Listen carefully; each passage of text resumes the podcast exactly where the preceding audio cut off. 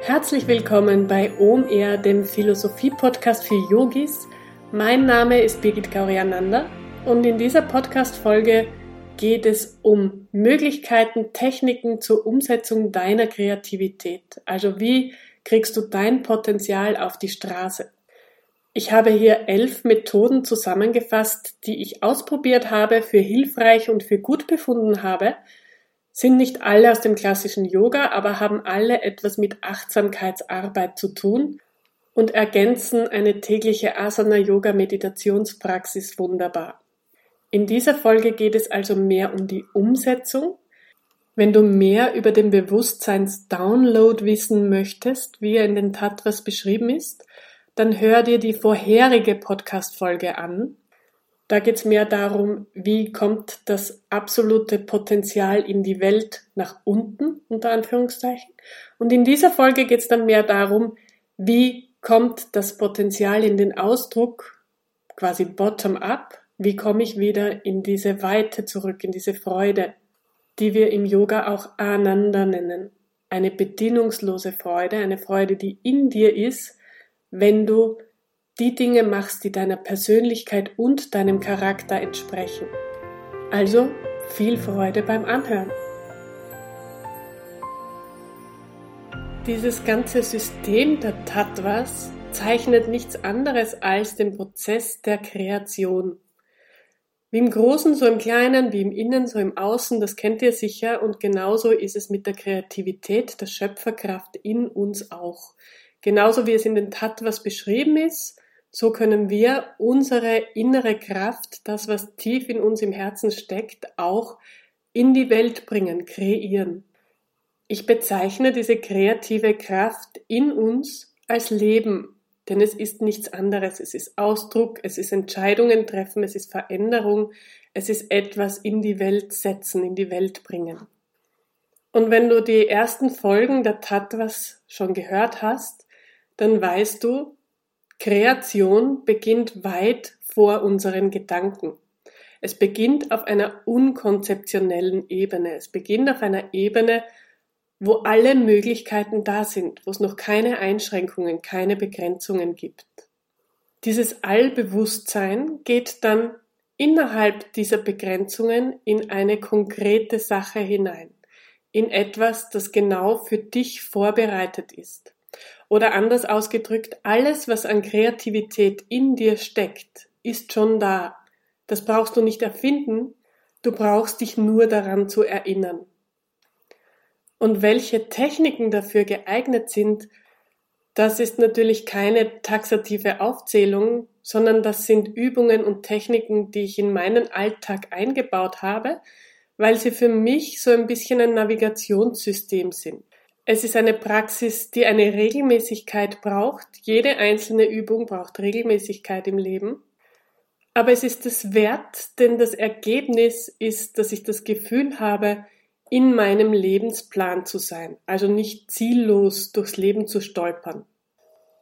Und das Erste, das ich hier erwähnen möchte, und das war sicher die härteste Lektion für mich, ist, du brauchst dich nicht mit anderen zu vergleichen. Nur weil andere etwas gut können oder gut machen, heißt das nicht, dass das dein Weg ist. Natürlich kann man von anderen enorm viel lernen. Man muss ja nicht jeden Fehler selbst ausprobieren.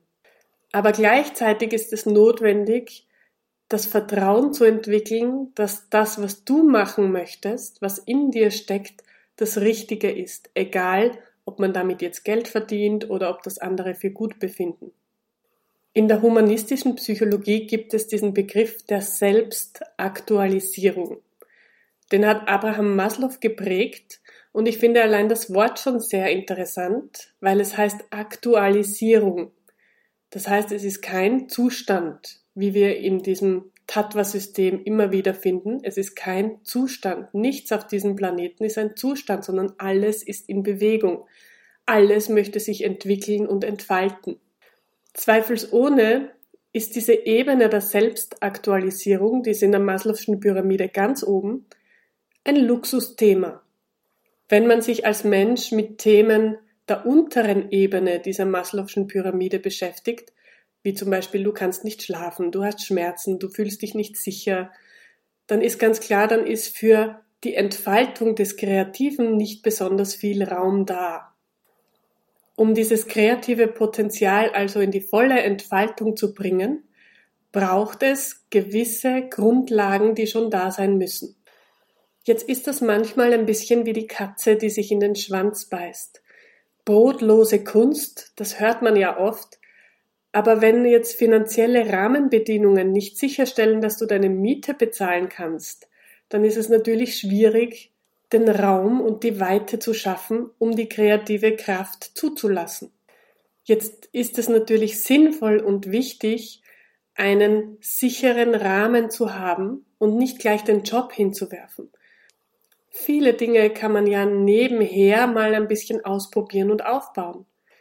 Ich unterrichte in vielen Yogalehrerausbildungen und ich sehe immer wieder, dass man relativ schnell beginnen kann, Yoga zu unterrichten. So erhält man auch unmittelbar in der Regel positives Feedback und generiert Stückchen für Stückchen mehr Selbstvertrauen in dem, was man tut und erhält natürlich auch mehr Freude an dem, was man macht. Und die Freude ist für mich das Wichtigste, es ist die wichtigste Triebkraft in der Kreativität. Es ist also nicht so, dass du ein Talent, eine Neigung in die Wiege gelegt kriegst und dann entfaltet sie sich von selbst. Nein, man darf schon etwas dafür tun. Und das ist in diesem Prozess der Selbstaktualisierung von Maslow auch ganz gut beschrieben, denn er sagt nämlich, ist diese Kraft erstmal entfesselt, dann fährt der Zug. Dann ist es egal, was die anderen denken oder ob das jetzt viel Zeit oder wenig Zeit oder Geld kostet, also ich glaube, alle von uns haben so diese Freunde, die ein Hobby haben, wo unglaublich viele Mittel, sei es jetzt finanziell oder Zeit oder ressourcenmäßig, da hineinfließen. Und was zurückkommt, ist vor allem die Freude daran, etwas zu entwickeln, etwas zu schaffen. Und in jedem Fall ist es durchaus auch eine Anstrengung.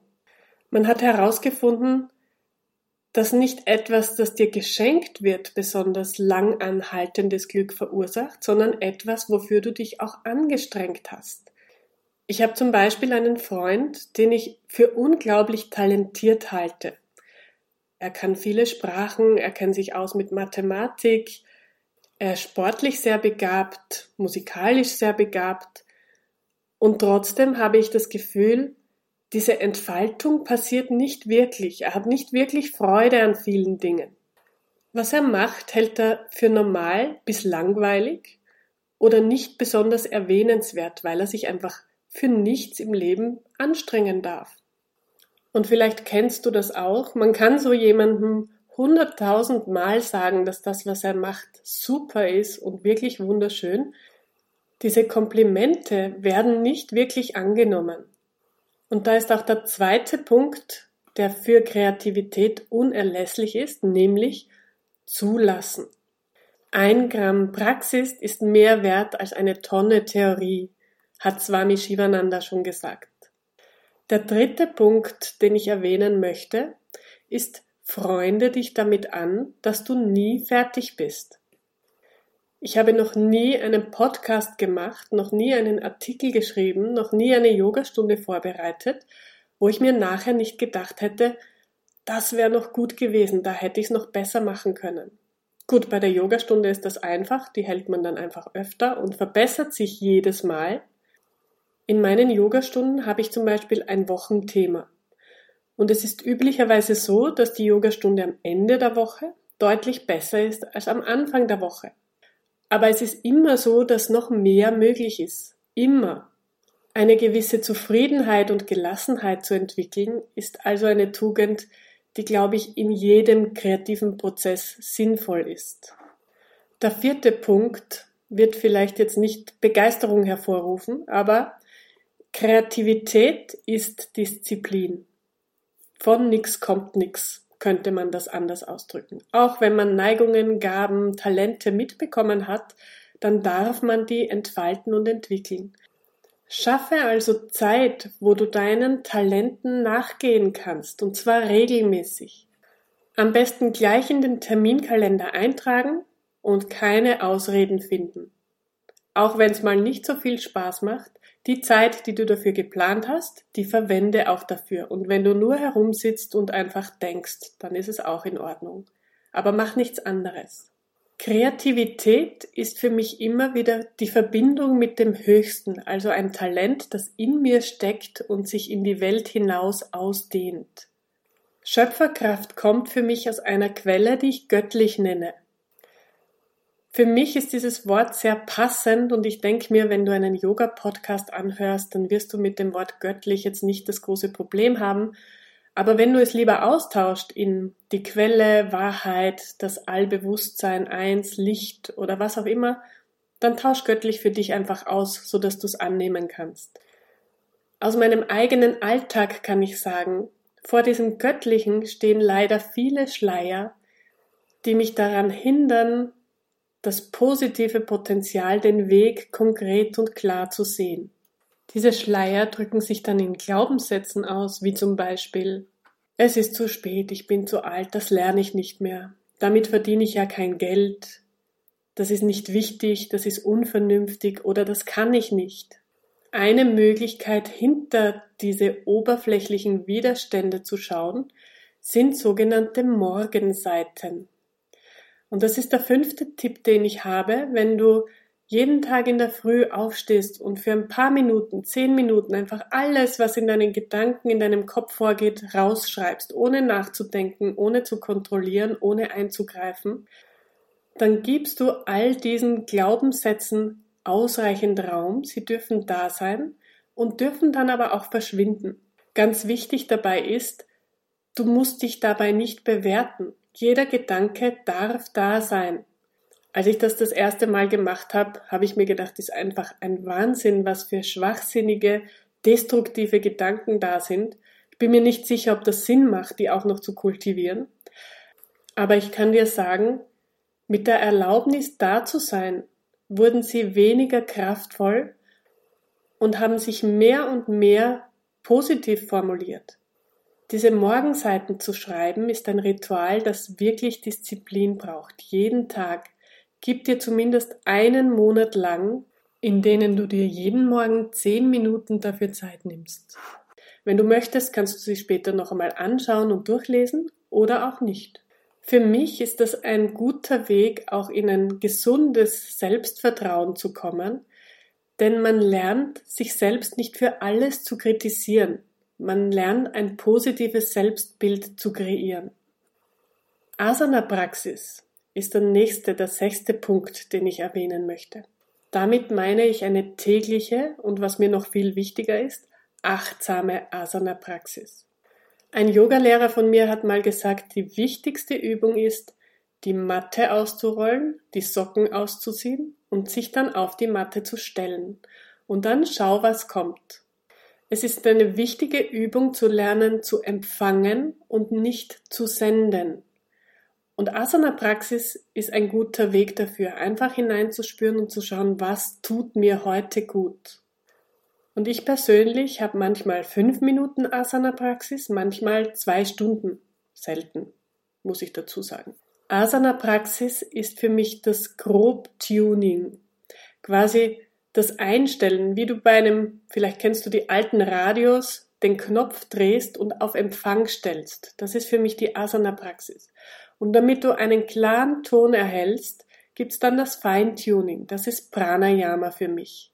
Inspiration stammt übrigens von dem lateinischen Wort Inspiratio ab, was so viel bedeutet wie Einatmung.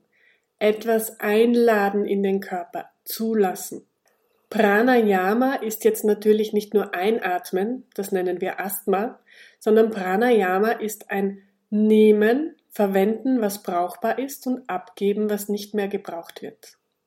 Und an manchen Tagen gibt's mehr abzugeben und an manchen Tagen gibt's mehr Energie zu behalten. Du kannst Atemtechniken Pranayamas jetzt in deine Asana-Praxis einbauen noch besser ist es, wenn du dir die Zeit nehmen kannst, für deine Pranayama-Praxis dich wirklich hinzusetzen und dieses Tor zwischen Körper und Geist aufzumachen über Atemübungen. Die Verbindung wahrzunehmen zwischen deinem Körper, deinem Denkprinzip, dem Geist und dem, was noch dahinter steht. Punkt 7, also Pranayama. Punkt 8, den ich empfehle, ist, schaffe dir eine Kula. Eine Kula besteht aus Menschen, die dich inspirieren und die dich unterstützen. Also Menschen, die ähnliche Ideen, Visionen und Ziele haben wie du. Wenig sinnvoll ist es, deine Kreativität an Menschen zu verschenken, die dir ununterbrochen sagen, dass das, was du machst, nicht wertvoll ist, nicht sinnvoll ist, nicht zielführend ist.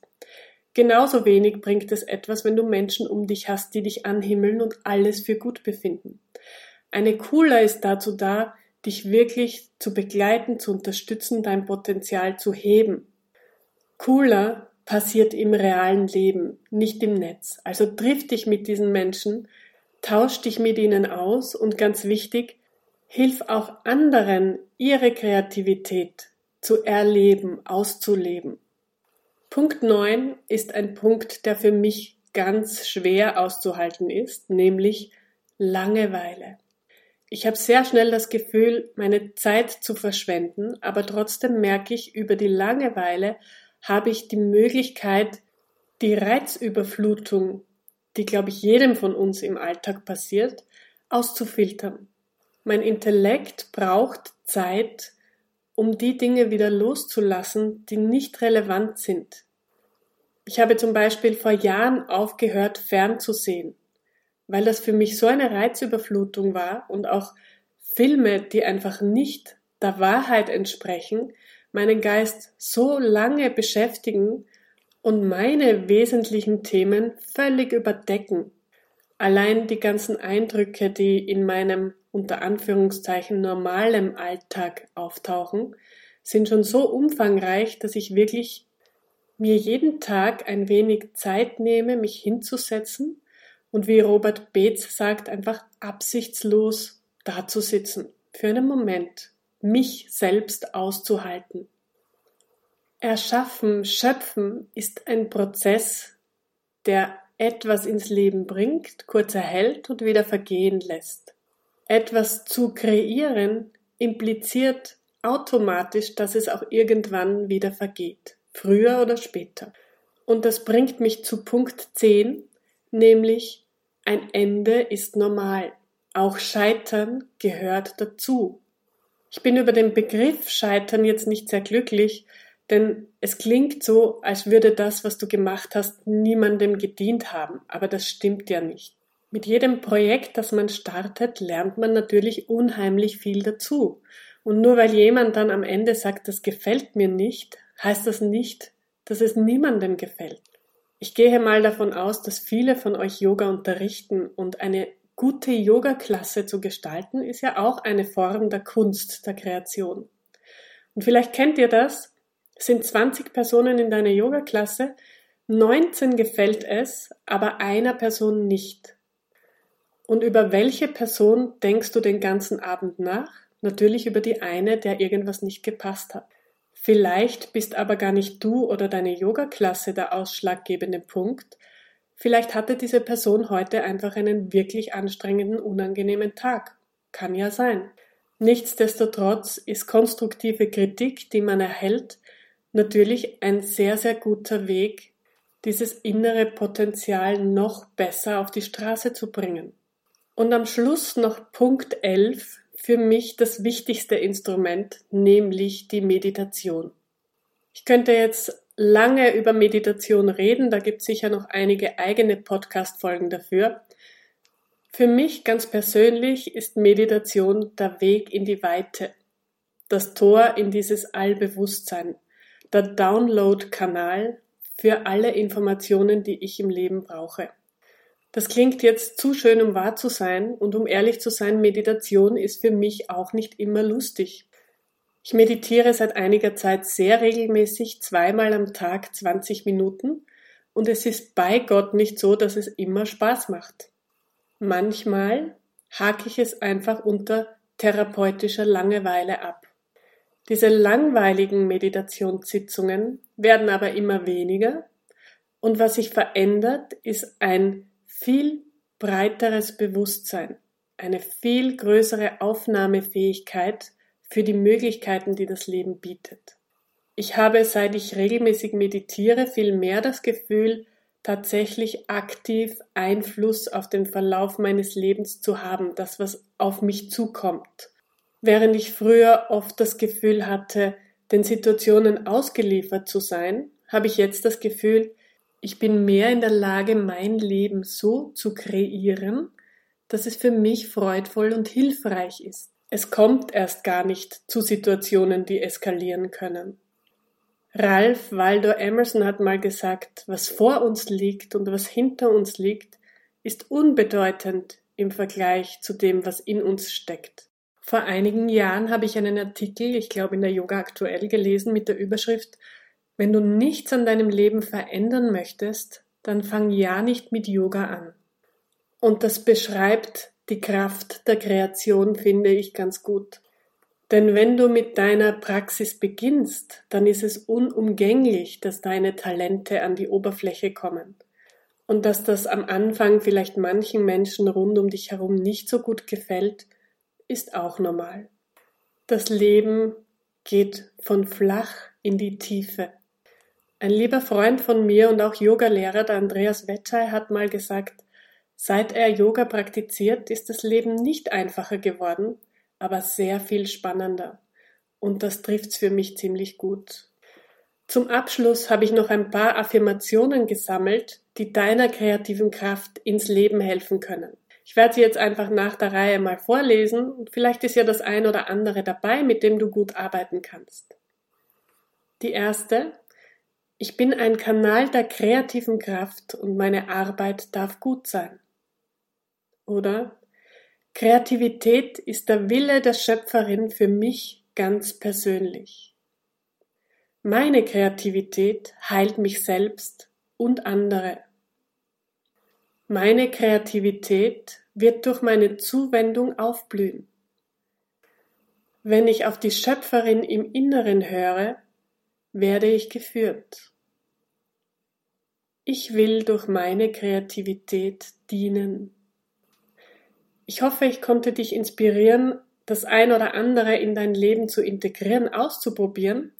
Ich freue mich über dein Feedback oder auch über Fragen, Wünsche, Anregungen. Vielleicht gibt es ja ein Thema, das du gerne mal besprochen haben möchtest. Dann schreib mir das bitte. Ansonsten bleibt mir noch, dir einen wunderschönen Tag zu wünschen und bis zum nächsten Mal.